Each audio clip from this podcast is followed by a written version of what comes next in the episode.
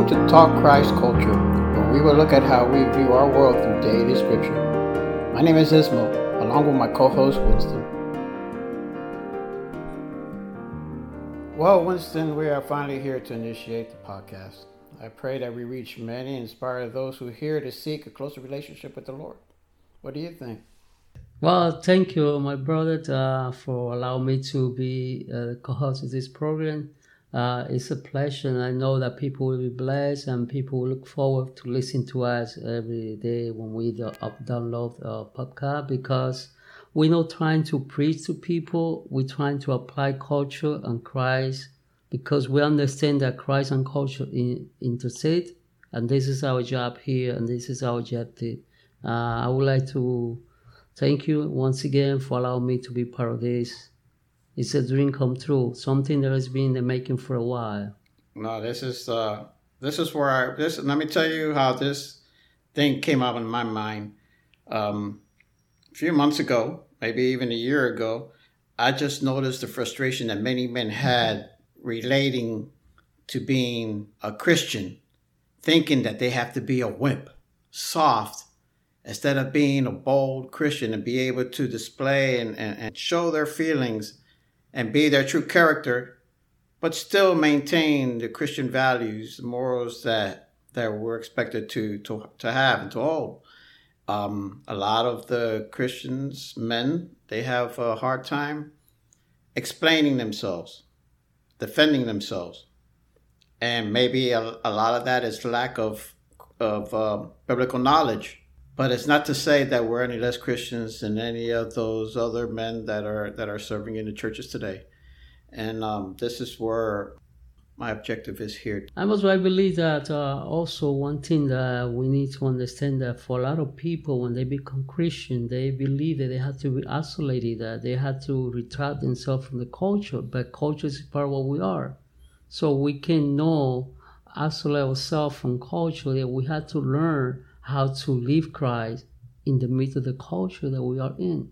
Absolutely, especially by the time this podcast goes out, it will be a midst of a second impeachment going on with with the uh, with our president, and it is something where we are having a lot of mixed emotions uh, regarding what's happening. But that does not mean we stay quiet. We have an attack coming on on conservatives, on Christians, and we need to be able to defend it boldly. We need, we need to be able to exp- explain it and reason why it is that we go to church every Sunday, why it is that we kneel, why it is that we praise that Lord God that's up there, knowing that He is in control of everything and believing that. Because if not, um, we're in a world of trouble. How can you explain to, to the audience and to me what is the correlation between the idea, the desire that you have in your heart? I mean, we know that God is the one that placed desire in our heart, and I know that this is from God. But how you relate you desire to to the name? How you come about with the names? Well, I bounced with I bounced around with the name uh, different ways, but I said talk, and then with Christ and then culture. And then when somebody came up with the logo for it, it said it seems like that was just uh, the simple way of explaining it. We're going to talk about Christ, we talk about culture, and hopefully within the conversation that we have, we're going to both combine it and mix it and show how Christians do fit in this culture. And I agree with your statement at the beginning that we need to be prepared to uh, give the fan to our to our hope, like the Apostle Peter said that we have to be ready because this is time to be ready. This is not time to get prepared. This is time that you need to be ready. Uh, this is not play anymore. Time gonna be very hectic out there for Christian. We've seen that just started, and I truly believe, like I've been saying, uh, that Christian need to buckle up because we are for a very hectic rise coming February. And absolutely, and just like that verse says, to give uh, you know in the defense of what we believe. For some reason, for most of us, I know being evangelists and going out and and being able to preach and be on the offense is one thing, but we should not be any more hesitant to be able to give a defense of why it is we believe what we believe, and it doesn't have to show a sign of weakness um, as far as men is concerned. Like I said, we don't have to be wimps about it and soft about it. Uh, we can have show our our show our true character, our strong character, and defend the Lord like He deserves to be defended.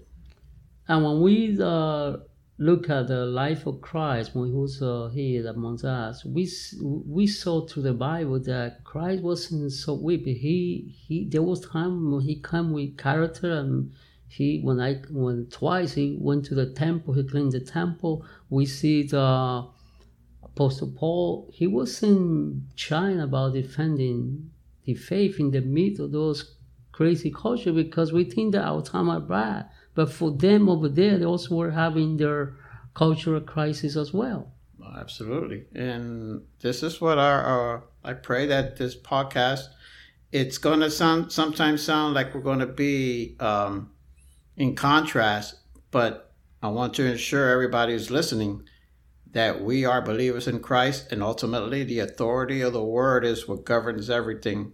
Again, this is where during our course we're going to bring up a lot of questions that may sound like it's contrary, but it's not. It's so that we can be able to explain some of these uh, questions that people have about Christianity, about men in general, and be able to apply biblical answers to these and one thing that we'll be we'll be discussing, you know, uh, of there is about so many people being afraid to reconcile politics and Christianity. And a lot of people believe that as a Christian, we shouldn't get involved in politics. But I believe if politics is Christ is part of culture, politics also is part of culture. And if we have more people, more Christian people, more really fundamental believers in, in governments, then we get better, then we be better. That's my, my perception. What do you think about that? Uh, absolutely. Um, you know, fortunately, we, even though we are just journeymen through this world, as of right now, we are part of this world, and we have to deal with the politics and and the current culture that that uh, that we uh, reside in. But uh, again, we're just passing through, but as passing through, we have a job to do as Christians. Of course, we have responsibilities. Some people uh, aren't too expect to the God's sovereignty and He's in control of everything, but also there's some kind of responsibility that we have as, as a, uh, citizens of this earth and citizens of heaven. While we're here, we need to take our business here. Of course, we're gonna, you know, present Christ, we're going to live Christ, but we live in a culture. And the dilemma is how, how we can stay in Christ while we're living through this time. And it's possible because we got guidance in the Bible that teaches that it's possible to, to live a holy life in the midst of this culture. Absolutely, absolutely. And as we go on through these uh, episodes, we hope to be able to answer many of those questions on how we can do this and uh, and be able to just. because uh, one one thing that I have seen uh, Ishmael throughout the years, um, I'm not that old, but through my life, is that, that some people they tend to believe that faith is just wait for something to happen. But if we go to Abraham's life, it was that he believed God, okay, but he started walking to that promised land. That's why he is a father of faith. Faith demands action. Of course, and and that action, that action goes knowing that we we believe in that hope that is that is forthcoming. If we don't believe in that hope, if we really don't believe, then we're wasting our time. Then we have, on the other hand, people that they have allowed culture to influence them too much. That Christ had deluders in them. But we had to remember what uh, Romans 12 uh, 2 say, and do not be conformed to this world, but be transformed by the renewing of your mind, so that you may prove what the will of God is, what is which is good and acceptable and perfect. So we are called to transform the culture not the culture transform us. I'm glad, I'm glad you said that because uh, unfortunately, a lot of the a lot of the churches are conforming to culture for the sake of uh, monetary or uh, to become famous and stuff like that. And we uh, we want to assure that the word the word doesn't change, doesn't conform to culture, like you said.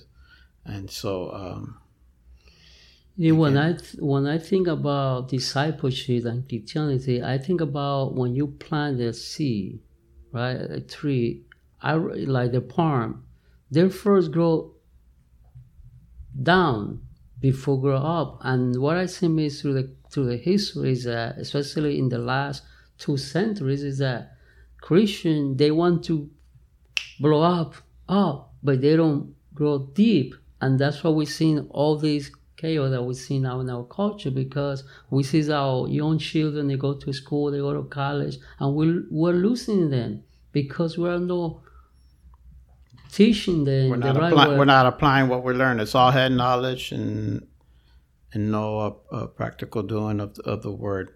When I was uh, when I was um, a youth, uh, another church that I used to be, uh, another county, and you have known that because there have been a lot of survey about this. When they you know interview uh, people, young people go to college and they leave the faith, and you know when they ask why you leave the faith, and most of them they say, well, because my I I, will, I guess my church didn't do a good job with me because we just you know playing youth group just going to field tree going to movie uh, we have a, a game room at church we never were really fit in the word in the word of god and we didn't grow up in the faith we didn't have no deep root so that's why we left Yeah, they made it. They made it fun. They made it entertaining, but they didn't really plant the plant that foundation into the child. Um, and I guess uh, you know that's something that uh, we have to work on because, like you say, a lot of them are leaving the church as they grow older. And uh, we pray for those that hopefully that by the time they find a fork road down their lives, they come back to that foundation. So how how easy or how hard have been for you to really navigate you being a Christian, navigate through this culture that every day is wild and wild and we've seen things that we never thought going to be seen. Well, it's it's it wasn't it's not easy. It's not easy. Um, each of us have our own characters that we instill in us. Uh, that we just um we know when things are just different. And then, like in my case, I didn't have to hit the gutter, go go into deep uh, in trouble for me to to to know that Christ was in my life. It just woke me up. Now I still have bad habits that I need to get rid of, but this is a daily walk, a daily sanctification process that we go through. Um, not easy, but it is doable. And again, I don't do it uh, alone. I walk with Jesus. Jesus is the one that leads me, as long as I let Him lead me, and not try to do things my way. You just mentioned one word that is very key in the Christian life sanctification. And this is the key for this. People need to understand out there that sanctification is a progressive process, it's a process. And this what has come out of frustration, out of Christian that want to tend to be into a Christian, become religious, and they think that everything had the, the same way that God worked in you is the same way they had to work in me. And we want to take our place in people's life. Uh, it's the Holy Spirit that bring us to that sanctification, right? Uh, it, it, and you know whose fault is that sometimes where we see it different? Uh, and then I won't say the book has a fault, uh, but it, you know, the book doesn't explain like Paul's conversion. It doesn't explain his conversion on a daily thing. Uh, he had to go through daily. I'm pretty sure it wasn't just a jump like the scripture, uh, you know, makes it seem like to where it jumps from one day to another. Boom. He had to go through a little sanctification process to get to where the strong Christian that he became. The same thing in the movies. You watch the movies and, and, and one part of the movie he's this way and another part of the movie, boom. There's a process that every, that every man takes. I'm pretty sure there are some exceptions. I'm pretty sure that, uh, that God does when he wants a Christian person uh, to convert and to obey him. They do. But most of us are probably going to be like Moses uh, like Jonah, and like these uh, uh, uh, others who just didn't take uh, the word that that uh, that convincingly and gave it a little little struggle, you know, and they struggled their way until they finally followed and obeyed. But even even those like now that you're using Bible character, maybe even those Joseph, you know, Joseph is you know considered one of the holy uh, man in the Bible, but even he had to struggle. I mean, even if uh, we think that somebody have everything on, that person is struggling with something. It's like, let's take up a, Paul. He even said, and I have something to ask God to take it away. Three times I pray. So because until we until we are not glorified, since we have presence in our life, because it's in us. So the only way that sins won't have any relationship with us, a woman, we be glorified with Christ. And we are not glorified yet. So therefore, if you are struggling with something up there, just keep moving forward. You fall, get up, and just keep walking with God because we are not perfect yet. We are just redeeming sinners. Totally agreed. We would like to invite you guys to come and listen to our other episodes. We thank you for joining us. Please rate us and subscribe us to our podcast and feel free to share this podcast with friends and family who can benefit spiritually from it. Until next time, God bless.